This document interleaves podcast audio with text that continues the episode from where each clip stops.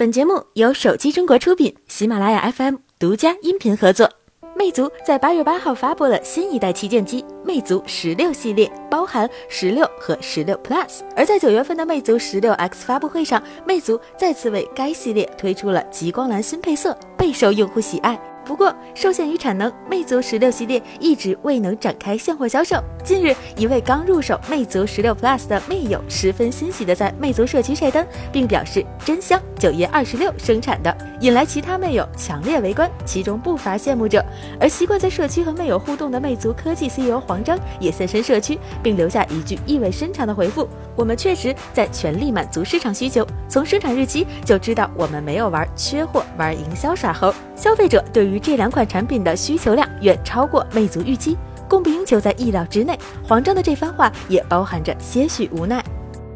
iPhone XS 及 iPhone XS Max 等产品开售至今，LTE 信号不佳问题已经困扰了不少用户。有消息显示，今年的 iPhone XS 系列信号不佳，原因在于苹果采用了来自英特尔的英特尔 XMM 七四八零调制解调器，而英特尔基带在信号方面与高通等产品确实存在一定的差距。据悉，苹果已经开始解决 iPhone XS 系列手机的信号问题。不久前，苹果已经在最新的 iOS 十二点一 Beta 二中，将 iPhone 的基带固件升级至了一点零一点二零杠一，这也许会改善 iPhone XS 系列手机的信号问题。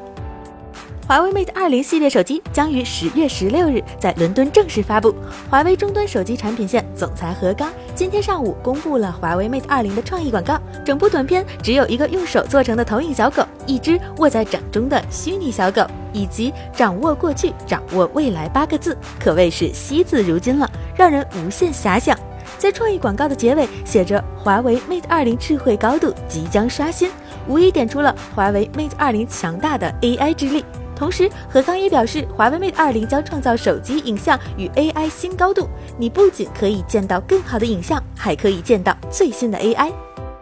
如果有一天你的手机能够自动为你订酒店和火车票，你是觉得手机更智能，还是更惊悚呢？近日，杨女士就经历了这样的一件事情。杨女士表示，发现自己正在充电的苹果手机跟抽风了一样，手机在不同应用之间跳来跳去，甚至自己打开了携程 APP。当然，接下来的事情更让人震惊，手机竟然自己预定了十月五日到十月六日上海小南国花园酒店的总统套房，一晚要一万零八百八十元。在订单生成之后，直接跳转到微信支付，默认银行卡余额不足的情况下，还会自动选卡支付。看到这儿，杨女士赶紧拔下了充电器。这条出事的数据线是楼下小商店里买的。对此，有网友指出，可能是充电头里面安装了操控软件，或是充电线当中被植入了木马芯片。对于此事，苹果客服表示，不放心的话会为用户重装系统。好了，本期的节目就是这样了，我们下期再见。